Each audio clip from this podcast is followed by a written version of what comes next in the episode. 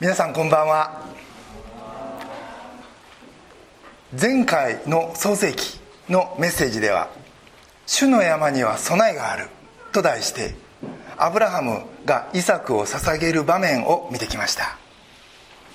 アブラハムはイサクを捧げましたが神はそれを返してくれたんですね。アブラハムはイサク可愛さにイサクだけの父となってしまってましたが多くの人々の父アブラハムというその名の通りの姿をイサク封建を通して彼は取り戻すことができたんです。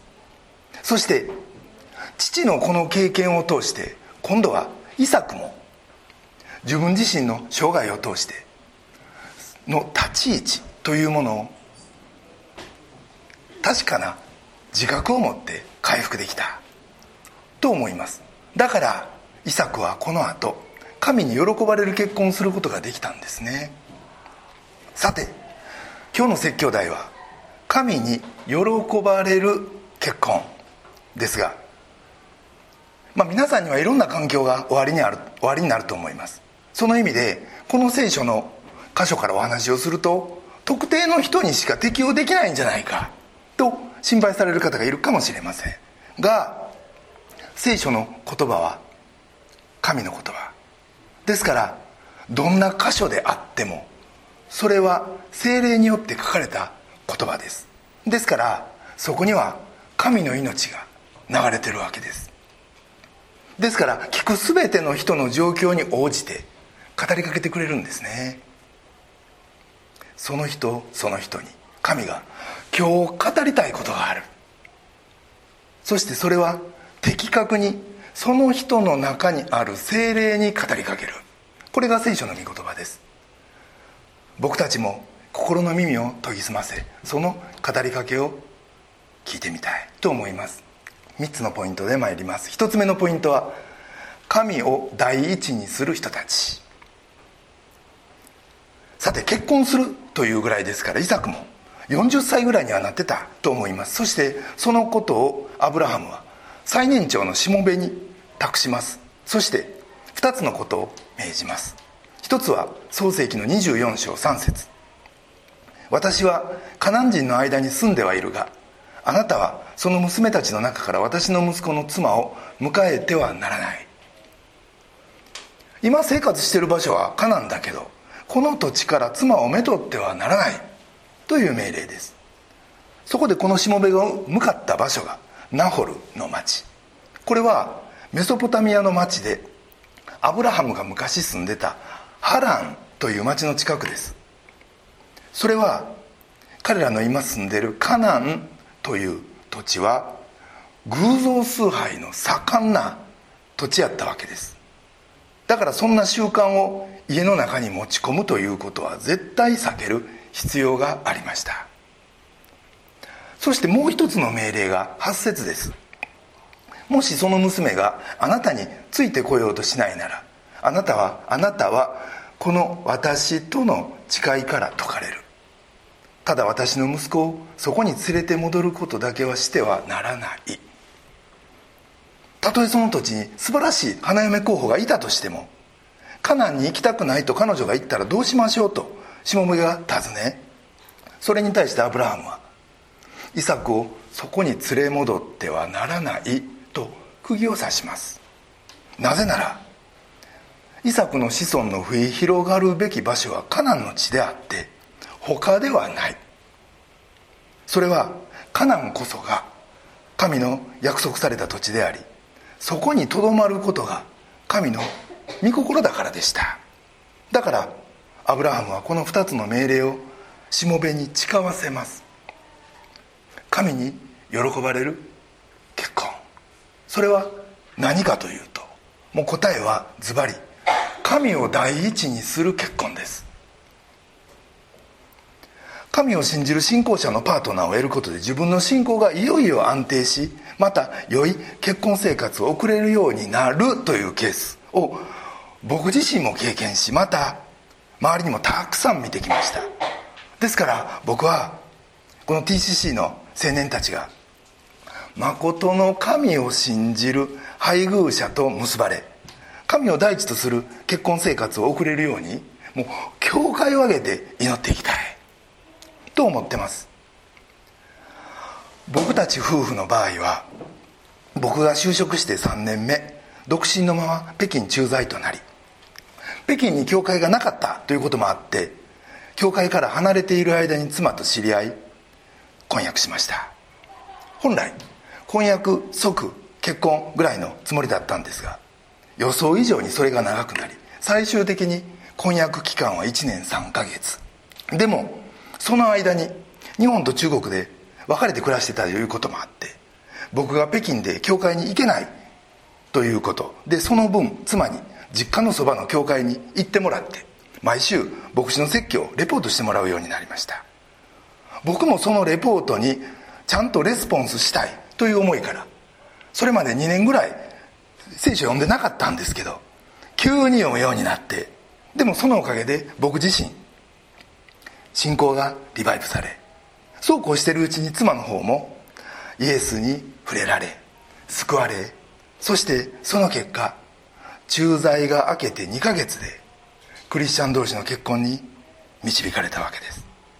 もうとにかく神のなさることは不思議で不思議で僕たちの想像や考えをはるかに超えたスケールです。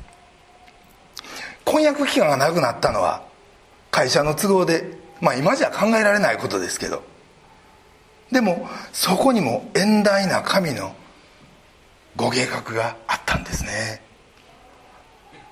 ですから僕らは自分たちの想像をはるかに超えて素晴らしいことを成してくださる神にもっと期待していいしその意味でマタイの6章33節。まず神の国と神の義を求めなさい。そうすればこれらのものは全てそれに加えて与えられますとある。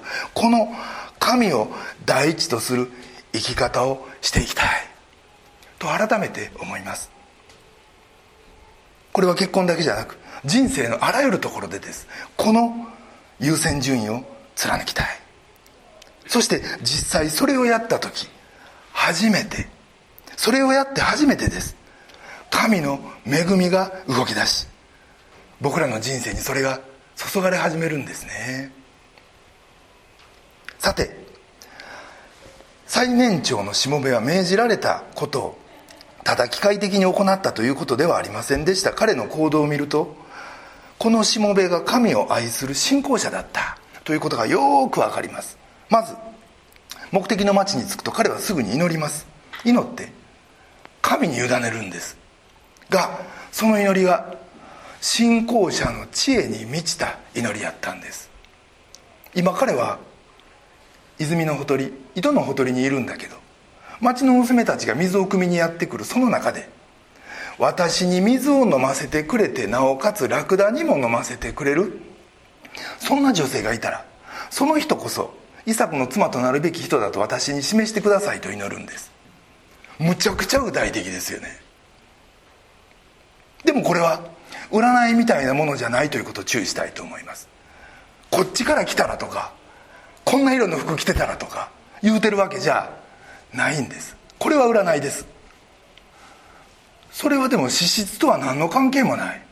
でもこのしもべの祈りはその人が旅人をもたなす資質にあふれ働き者だということでした。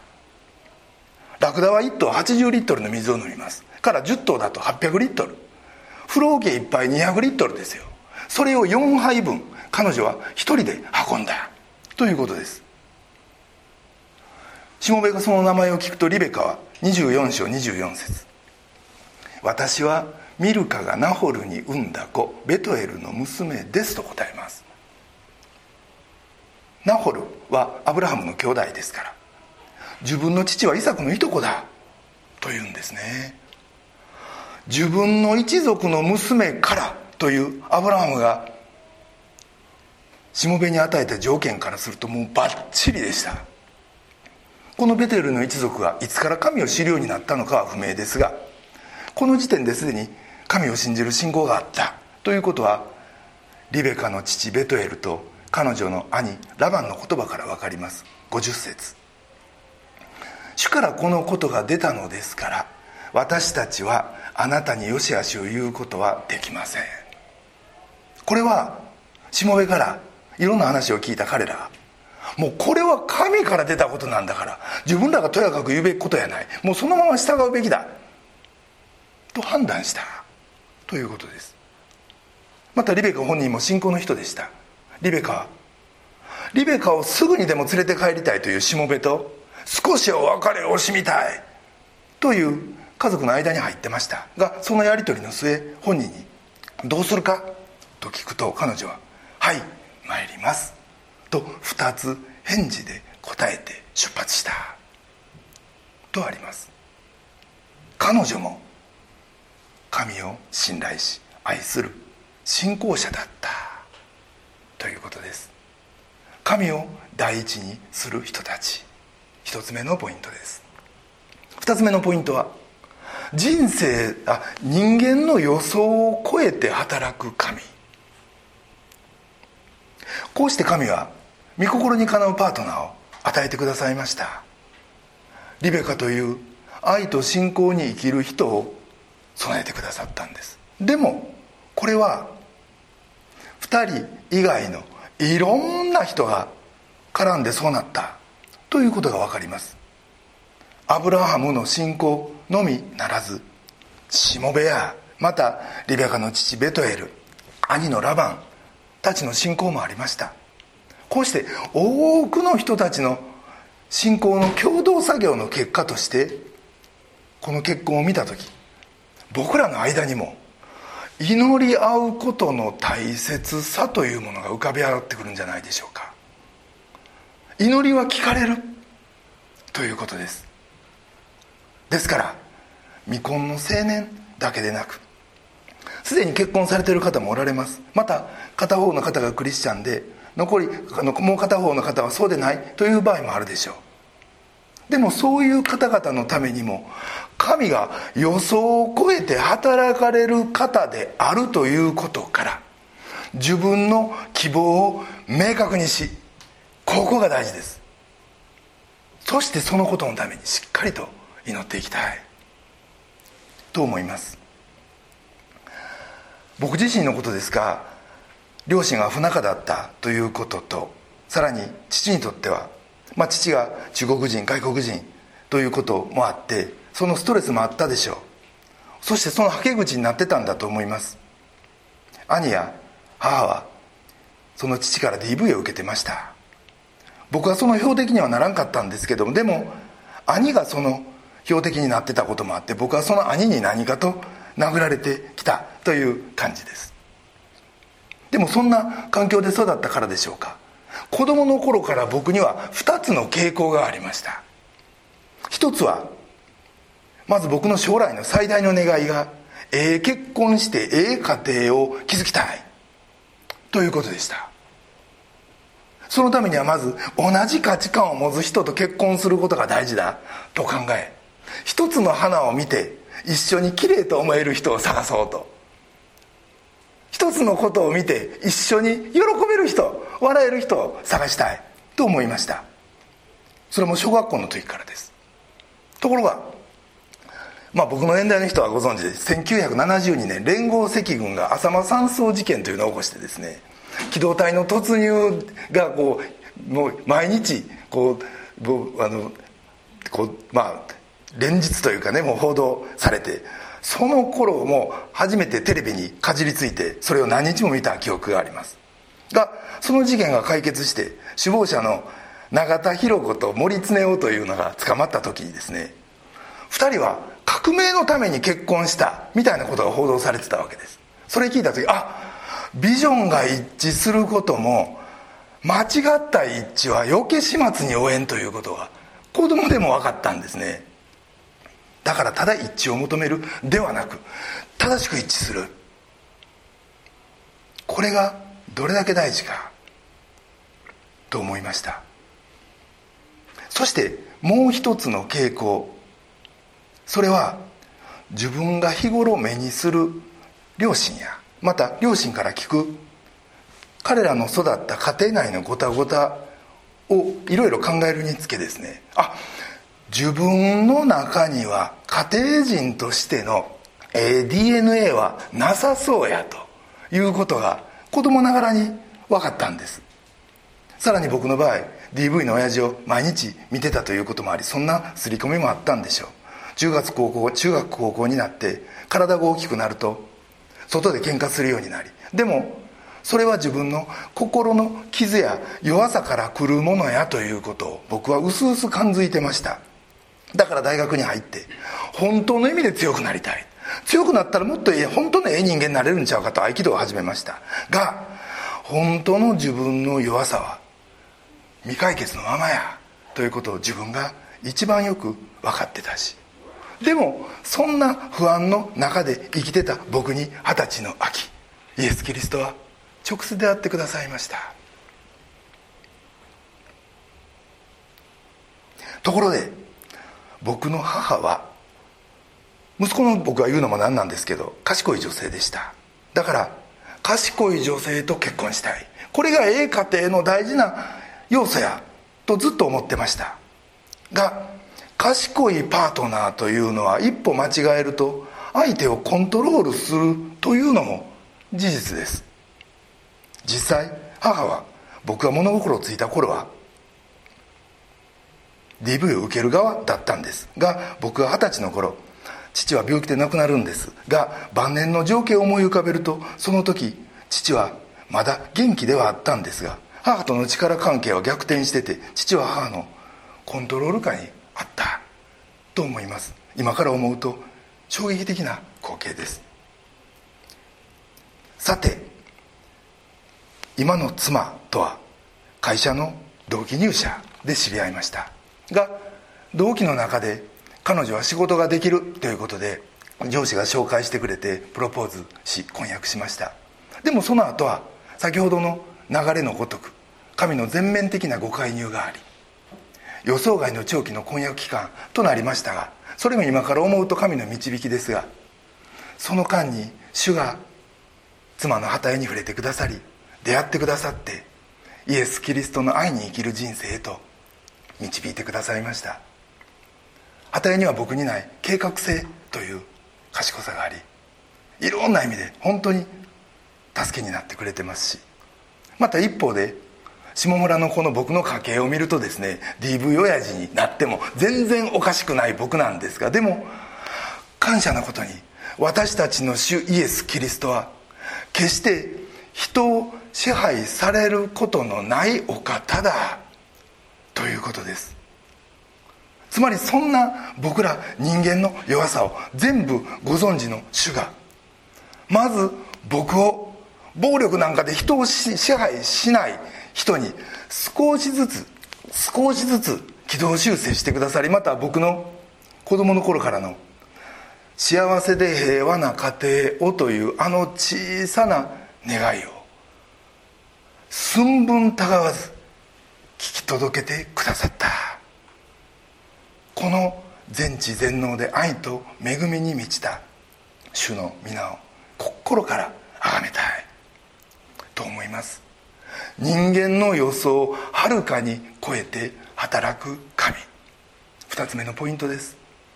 3つ目のポイントは最高の夫婦。創世紀の24章63節にリベカがイサクのところに嫁いできた時の様子があります。これはよく名画に描かれるシーンです。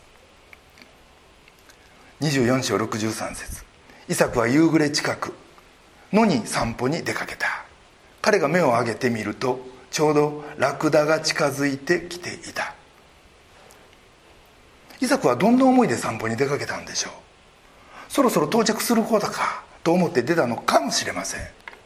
その時2人の目が合い2人は結ばれます。67節にはこうあります。イサクはその母サラの天幕にリベカを連れて行きリベカを迎えて妻とし彼女を愛した。イサクは母の亡き後慰めを得た。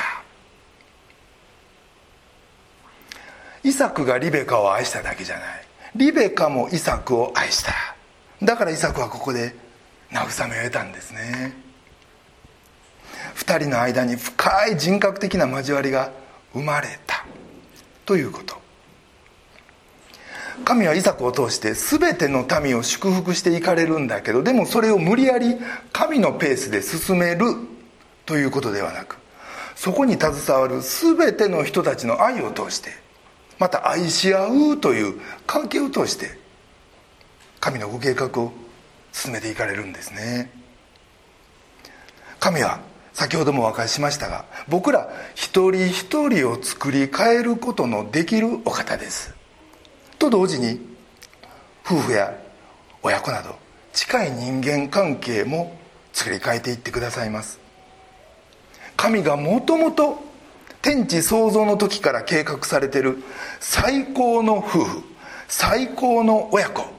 そして最高の兄弟に作り変えていってくださるんですね。先ほど神と大神を第一とする結婚は子育てに大事だということを言いましたが結婚は単に子育てのためにあるのではなく結婚そのものが神から与えられた素晴らしい贈り物なんですね。そのことを僕らはまず知る必要があると思います。創世紀の一章27節。神は人をご自身の形として創造された。神の形として人を創造し男と女に彼らを創造された。神の三位一体の形をこの世で再現する最高の形が神を中心とした結婚だっていうこと。家庭だっていうこと。聖書はそれをここで言ってるんですね。三つ寄りの糸は簡単に切れない。という言葉もあります。神を間に入れた夫婦関係の力強さを聖書はここで語ってます。そしてそんな風に回復していく夫婦関係から世界の回復が始まる。と聖書は言うんです。もちろん今まだパートナーはいないという方もおられるでしょう。以前はいたけどっていう方もいるかもしれません。いろんなケースがあるのも事実。でも僕らの周りには自分の子供たちが結婚するかもしれん。いやいやお友達が夫婦でもう結婚して何年という人もいるでしょう。いろんな夫婦関係が僕たちの周りには存在するわけでこの結婚という最も大事な人間関係について僕らが聖書から学ぶことによってそういった周りの人たちのためにも僕たちが祈りまた取りなすということも僕たちの成していくべき大切な働きだ。と思います。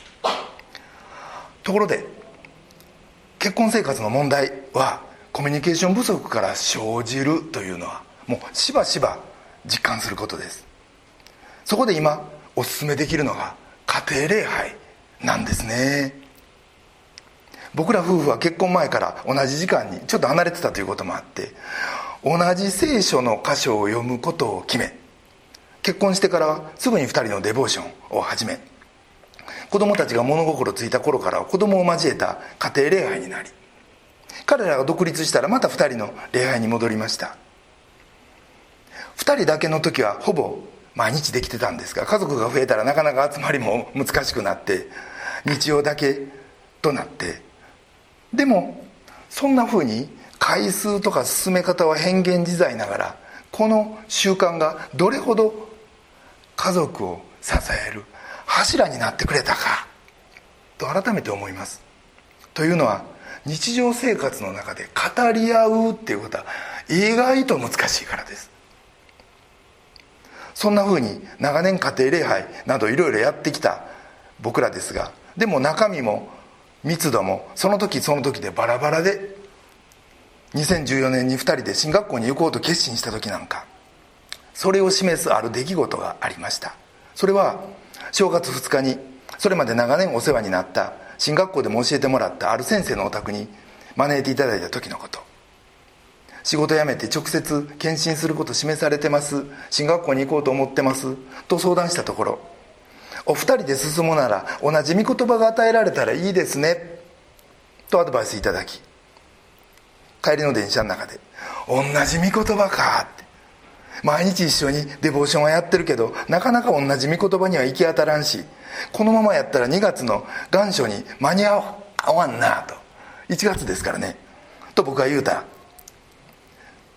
実はその時御言葉の光をというデボーションヘルパーを使って毎日1章ずつ僕らは読んでたんですがそれをじゃあ明日から3章に増やすかみたいなことを妻が言うんでそんな続かんことやめとこうと僕が言いでもしばらく沈黙した後いや実は昨日の御言葉がちょっと心に残ってるんだよねと。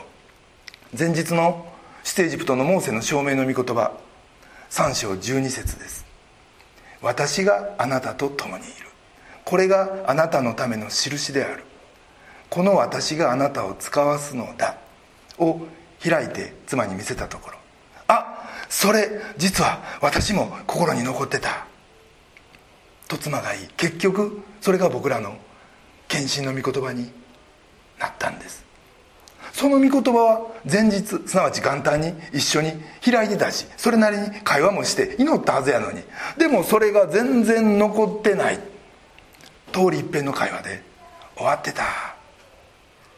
ということ。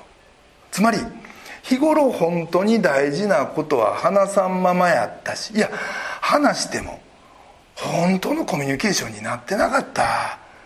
ということをその時知ってあこれからちゃんと時間かけて会話しようねと。反省した次第です。でもそんなことで翌月の願書には間に合って4月に2人で進学校に入学することができました。イサクがリベカを得て得られた慰められた慰めを得たというのはおそらく自分の心を開いて話せて自分の思いも知ってもらってああこんな元気が出たことがあったって。いや逆にこんながっかりしたこともあった今もこんな悩みが続いてる。悔い改めもあるということを話し合えて。いやいやそんなことはあなただけじゃない。自分にもある。特別なことじゃない。全然変なことじゃない。と肯定してもらって癒される。そんな関係をこの時リベカとの間に築けた。ということなんじゃないでしょうか。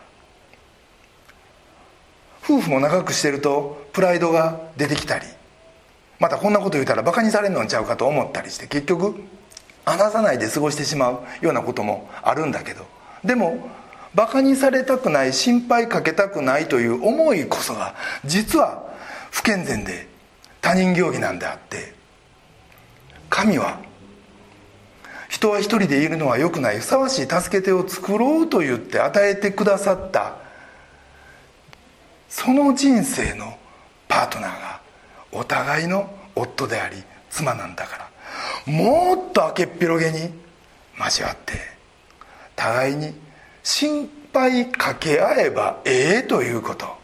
そしてその上で一緒に解決していけばいいんですよね。ここで2つの御言葉を皆さんと一緒に見て終わりたいと思うんですが一つはヤコブの一章19節です。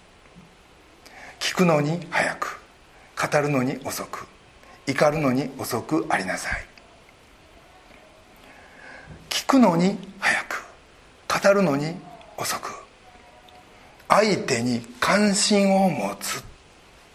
とにかく相手そのものに関心を持つ。自分の意見言う前にたっぷり時間をかけて聞くならそれだけで相手は癒されてゆくということを僕自身これまで少しずつですが経験してきました。論理的に整合性がないと思ったりするとすぐ反応してしまうのが男の癖で「えそれちょっとちゃうんちゃう？僕こう思うけど」という歌に対して。最後まで私の話聞いてみたいなやり取りが以前は多発してました。がそうではなく妻の感情を聞き取ることに成功した時は毎回あ充実の時間やったと思えるし最後も平安の祈りで締めくくることができるんですよね。そしてもう一つの御言葉それはエペソの4章26節。怒っても罪を犯してはなりません。憤ったままで日が暮れるようであってはいけません。悪魔に機会を与えないようにしなさい。この御言葉です。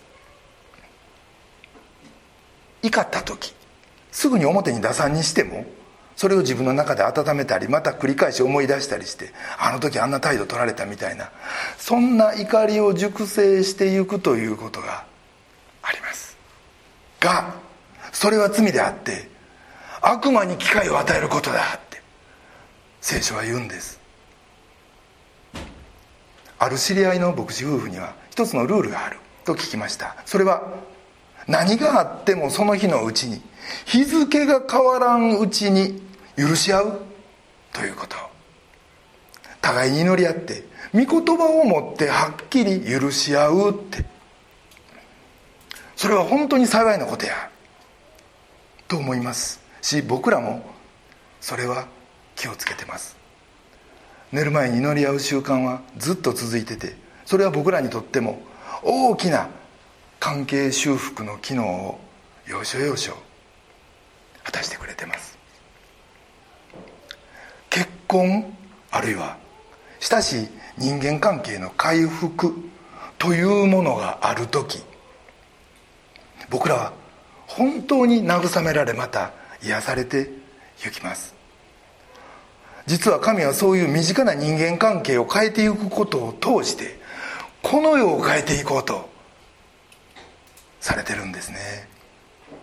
そこには恐れがあったりまた自己評価の低さなどいろんな妨げがあります。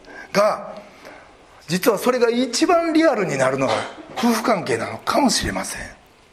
いや全ての人間関係のスタートは夫婦関係や。と言ってもいいと思います。それは人類最初のかつ最小の単位だから。祝福もここからやってくるし崩壊もここからだということです。この事実をサタンも知ってます。だからこそここに巧妙に入ってこようとするんですね。そのことをことあるごとに僕ら夫婦も感じてますし。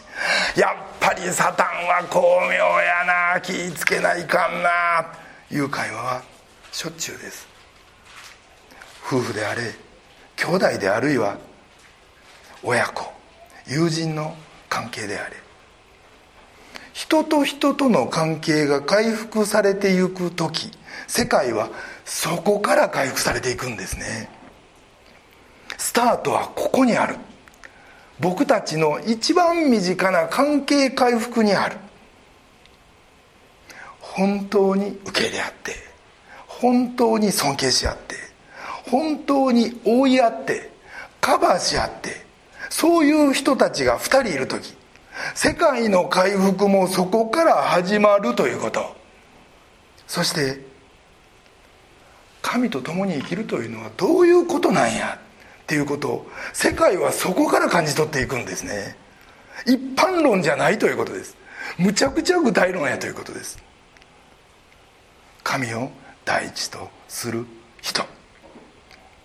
この人を通して世界は回復していくということ。そしてその一歩は僕ら一人一人の中にすでに始まっているということです。その回復の流れを新しい習慣僕たち一人一人がその心の中でそして一つ一つの言葉の中で態度の中でお友達との関係の中で止めない僕たちでありたいと心から願います。それでは一言お祈りいたします。